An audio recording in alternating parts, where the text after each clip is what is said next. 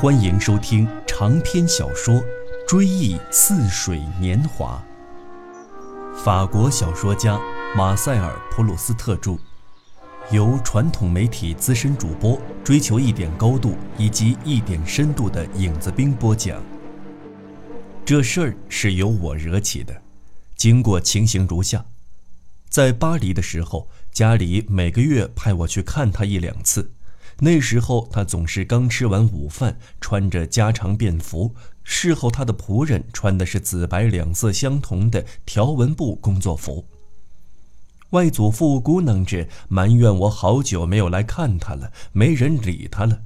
他给我吃块杏仁饼干或者是一只橘子。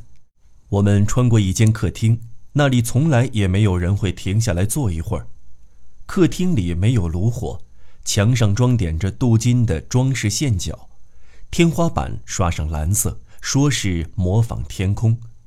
家具都蒙上了缎子面的垫套，跟外祖父家一样，只是这儿用的是大黄缎面。我们经过客厅，走进被外祖父称为工作室的那个房间。只见墙上挂了几幅版画，大凡是黑色衬底上有一位丰满、肉感、皮色粉红的女神，或驾一辆战车，或踩一只圆球，或在额前缀有一颗五角星。第二帝国时期，这类画很受欢迎，因为一般认为画里有一种庞贝的情调。后来人们很讨厌这类画。有人之所以又开始喜欢起来，虽然说法不一，其实只有一个原因：这类画具有第二帝国的情调。我同外叔祖父一直坐在这里，直到他的听差替车夫来问什么时候用车。外叔祖父沉吟良久，在一边呐喊的听差，如果稍有动弹，仿佛就会扰乱他沉思似的。于是他只得全神贯注地等待他做出始终如一的回答。外叔祖父经过一番周密的斟酌，终于说出了从来不变的决定：两点一刻。听差讶异地重复了一遍，但绝无二话。两点一刻，好，呃，我去告诉他。在那个时期，我热爱戏剧，但这只是柏拉图式的爱。因为我的父母还一直没有允许我去看戏，所以我把看戏的乐趣想象的相当不符合实际。我几乎以为每个观众眼中的舞台布景都像是通过立体镜才看到似的，只为他一个人存在。尽管同其他观众所看到的上千种其他景致大致一样，但个人所见只属个人。每天上午，我都要跑到广告亭去看看又有什么新戏预告。每一出预告的新戏都给我的想象提供种种梦想，而天下最无利害关系又最令人开怀的，莫过于这些梦想了。同组成剧名的每一个单字紧密相关的形象，还有墨迹未干被浆糊弄得鼓鼓囊囊的海报的颜色，更助长了我的想象。海报上剧名赫然在目，除了塞萨西罗多的遗嘱或者欧狄普斯王之类的古怪剧目外，这类剧目不会出现在喜剧歌剧院的绿色海报上，而只出现在法兰西喜剧院的驼红色的海报上。最大相径庭的，要算王冠上的钻石和黑色的多米诺骨牌这两出戏的海报了。一张是发亮的雨白色，另一张像带有神秘色彩的黑缎。我的父母向我宣告，我第一次去剧院必须就这两出戏中选一出。于是我接连对他们的剧名进行钻研，因为我的有关这两出戏的全部知识只是他们的剧名。我殚精竭虑地逐一想抓住他们可能带给我的乐趣，然后进行比较。最后，我费足力气把一出戏想象成光彩夺目、气宇轩昂，另一出戏则温情脉脉、缠绵悱恻。结果，我还是不能决定我的取舍，正等于上最后一道甜点时问我是要牛奶米糕还是要奶油巧克力一样。我与我的同学们谈论演员，虽然那时我对演技还一无所知，却认为在艺术借以体现的一切形式中，演技是首要的形式。通过演技，我才第一次感受到什么是艺术。同样一段台词，这位演员和那位演员在朗诵方法和声调处理方面各有不同。我觉得其中最细微的差别都具有无法估量的意义。我根据有关这一演员和那一演员的传闻，把他们按才艺的高低排了个先后。这些名单我成天独自默诵，最后在我的脑海中凝固，像结成了硬块，弄得我头脑僵硬。后来我上中学，每当我趁老师转身的机会同一位新朋友窃窃私语时，我的第一问题总是问他是否去过剧院。是否认为最了不起的演员是哥特，其次是德罗内等等？倘若他认为法布夫尔不如狄龙，或者德罗内名列葛科兰之后，那时我心目中的葛科兰便失去磐石般的坚固性，突然松动起来，退缩到二等；德罗内也取得了神奇的灵活性、丰富的活跃性，而屈居第四。这样的变动使我的头脑得到软化。得到滋养，竟有繁花似锦、生动活泼之感。虽说我对演员们如此着迷，虽说有一天下午我见到模榜从法兰西剧院出来时，顿时感到爱的激动和爱的痛苦，但是当我见到某家剧院门前某位赫赫巨星的大名熠熠生辉，当我见到一辆码头上缀满玫瑰花的双座轿车从街上驰过，车窗里露出一位，据我想象可能是演员的女子的倩影。那时我内心的激荡更是久久不能平息。我多么无能为力的，多么痛苦的努力设想他们的私生活呀！我虽然把最有名的女演员按才艺的高低排出如下的名次：萨拉贝安娜特、拉贝玛、巴代、马德莱娜·布洛昂、夏娜·萨马里。但是无论先后，我对他们全都关心。我的外叔祖父认识不少女演员和一些交际花儿我分辨不清后者同女演员的差别。他把他们请到家中做客。我们之所以只在某些日子去看望他，是因为其他日子有那些女客登门。家里人一向不愿意与他们打照面，至少我们家持这一主张。因为从我的外叔祖父那方面说，他跟那些可能从来没有结过婚的风流寡妇，跟那些虽大名鼎鼎，其实出身靠不住的伯爵夫人过于随便的态度，他把他们介绍给我的外祖母时所说的奉承话，或者他把祖传的首饰送给他们以巴结讨好等等，早已不止一次的引起他同我的外祖父之间的局语。平日交谈中，如果出现某位女演员的名字，我常听到我的父亲笑着对我的母亲说：“这是你叔叔的一位女朋友。”当时我想，有多少大人物恐怕开始一连好几年都巴结不上那样的女人，给她写信不离，登门拜访她又打发门房拒之门外。我的外叔祖父倒说不定有办法让我这样初出茅庐的青年免受这番折腾。他可以在自己的家里把我介绍给许多人都无法接近，但对他来说却是知心朋友的女演员。因此，我借口有一门课改了时间，不仅已经耽误了我好几次不能去看外叔祖父，而且以后还会没有空去。有一天，那并不是专门留给我们去看他的日子。我们家午饭比平时吃的早，我便趁机上街，并没有去看家里允许我单独去看的新戏海报，而是一口气跑到了外叔祖父那里。我注意到他家门口停着一辆双驾马车，马的护眼罩上跟车夫上衣的扣眼一样，摇着一朵红色的康乃馨。我从楼梯上就听到一个女人的嬉笑声。等我一拉门铃，里面的声音反而戛然而止，一片寂静之后是连续的关门声。听差终于出来开门，见到是我，显得很尴尬，声称我的外叔祖父现在正在忙，恐怕抽不出身来见我。他正打算进去禀报，只听见里面传出刚才的女人的声音。啊，不让他进来，一分钟就行，我一定会很高兴的。从您的写字台上的那张照片来看，他跟他的妈妈，也就是您的侄女，长得很像。您的侄女的照片挨着的那张照片，不就是他吗？我倒是想见见这孩子，哪怕是见一面呢。我听到我的外叔祖父咕囔着表示不高兴，最后听差请我进去。桌子上有一盘跟平时一样的杏仁饼，我的外叔祖父仍穿着那件家常便服。但是在他的对面坐着一位身穿粉红色丝绸长裙、脖子上挂着一条长长的珍珠项链的年轻女子，她正把最后一瓣橘子放进嘴里。我一时拿不定主意，不知道该称呼她夫人还是小姐。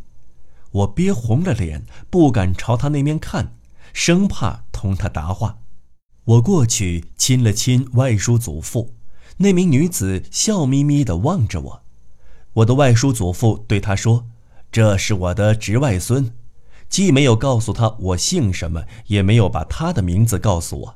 大约是因为自从同我的外祖父发生过局语之后，他尽可能地避免家庭成员同他的这类朋友接触。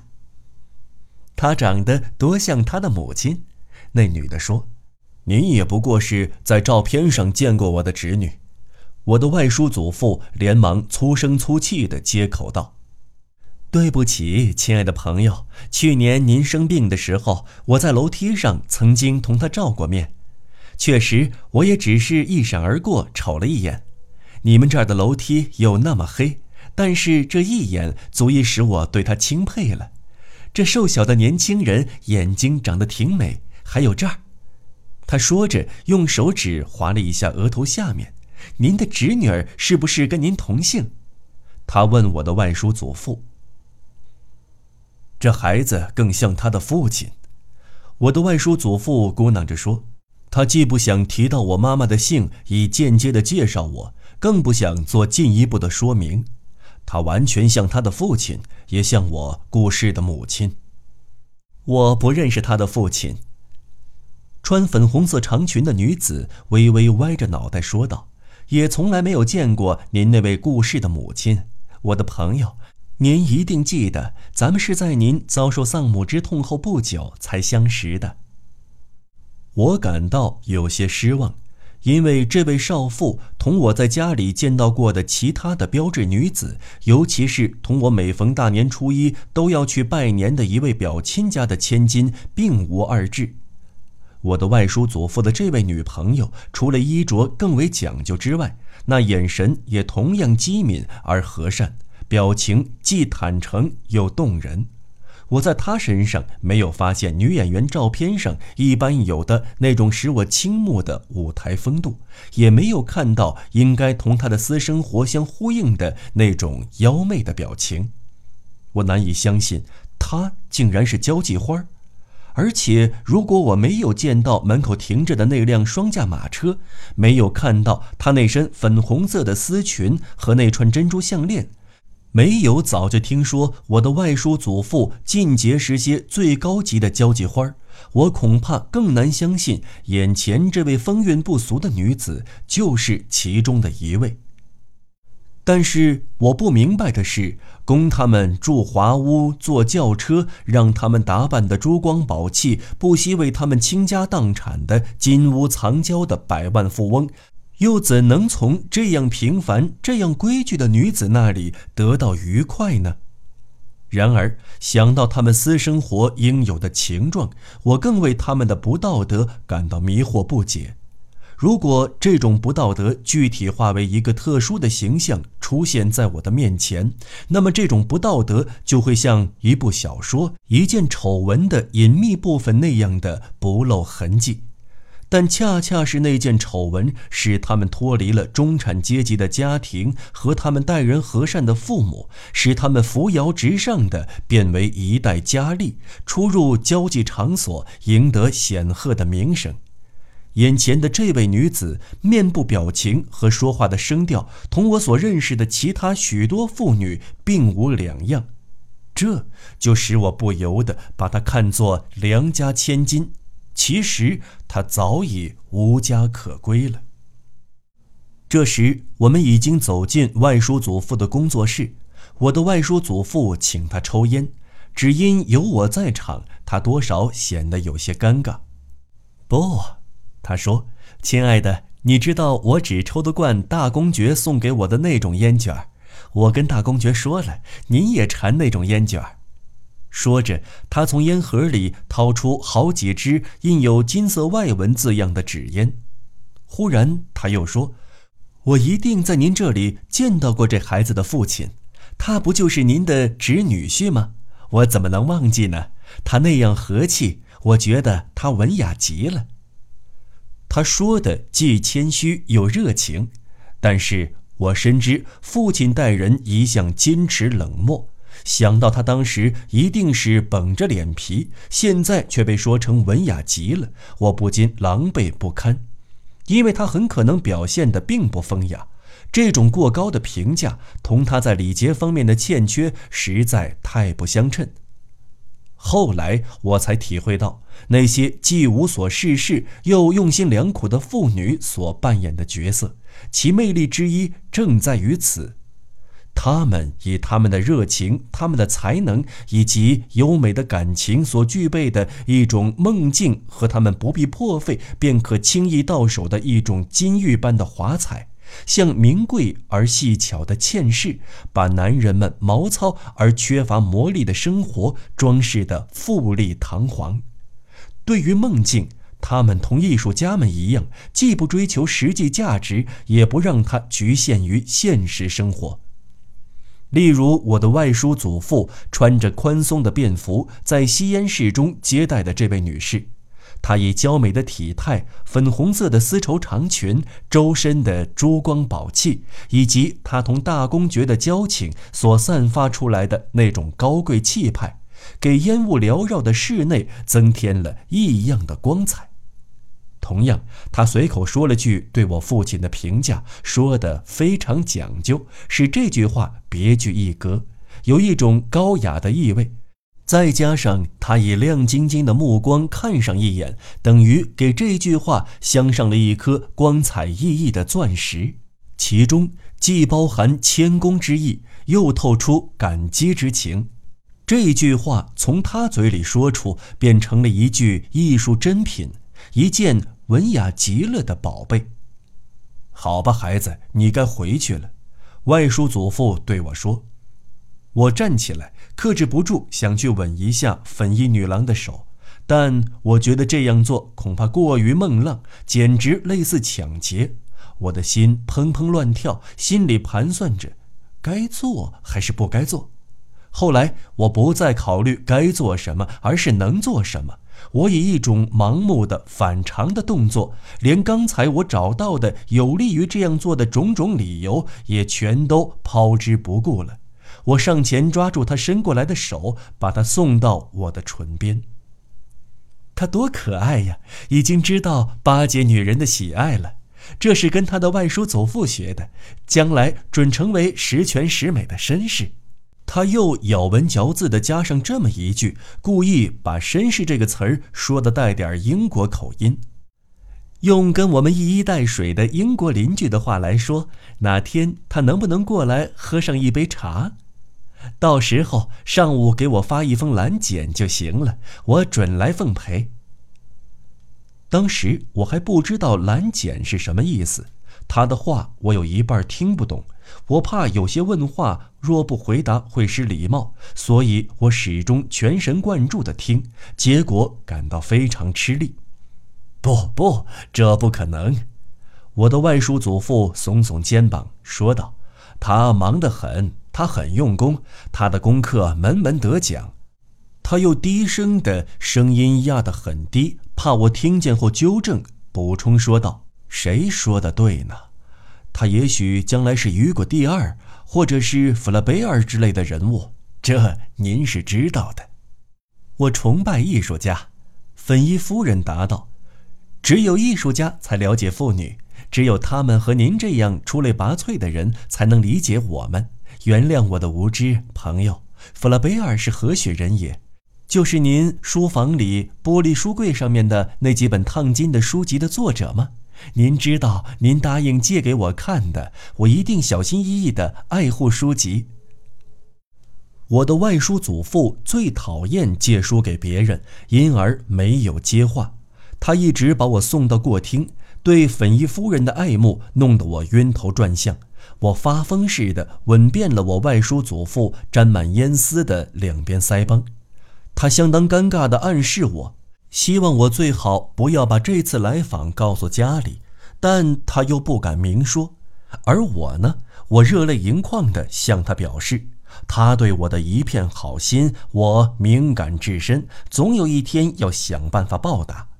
我倒确实是敏感至深。两小时之后，我先是说了些闪烁其词的话，后来觉得并没有让我的父母明确地认识到我新近得到的器重，于是我想，倒不如把话挑明，干脆把两个小时以前去外叔祖父家的经过详详细细地告诉他们。我没有料到这样做会给外叔祖父招引是非，我本来没想给他添麻烦，怎么能料到这一招呢？我不能想象我的父母能从中找出毛病，因为我并不认为有什么不对。不是每天都会有这样的事情发生吗？一位朋友来请求我们千万别忘了代他向某某女士表示歉意，因为他本人无法给他投书致意。而我们经常不把这种事放在心上，认为那位女士未必把他的沉默看得多么重要。我们的转致歉意能够有多大意义？我也跟大家一样，总把别人的脑海想象成一件来者不拒的容器，对于注入的东西不会有什么特殊的反应。我从不怀疑，始终以为我把在外叔祖父家结识新朋友的消息灌进我父母的脑海，也就能如愿以偿地把我对这次介绍的善意判断转达给他们了。不幸的是。我的父母在评价我的外叔祖父的行为时所遵循的原则，同我的期望完全南辕北辙。我的父亲和我的外祖父向我的外叔祖父提出措辞激烈的质问，我是间接听说的。几天以后，我在街上迎面遇到我的外叔祖父，他正坐在一辆敞篷车上。我感到痛苦、后悔，对他不起。我真想把这些感受告诉他，但是我内疚至深，敏感至深，绝不是摘帽致意所能表达的。我觉得这反倒会显得小家子气，甚至可能让外叔祖父看不出我对他感恩戴德。只以为我用通常的礼貌敷衍罢了。我决定免去这种不足以表达我内心感情的举动。我把脸扭了过去。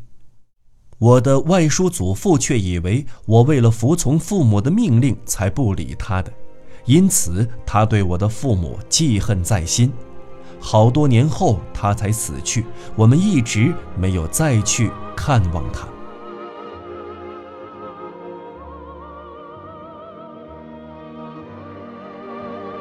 好了，朋友们，本期节目就为您先播讲到这里，我们下期节目再见。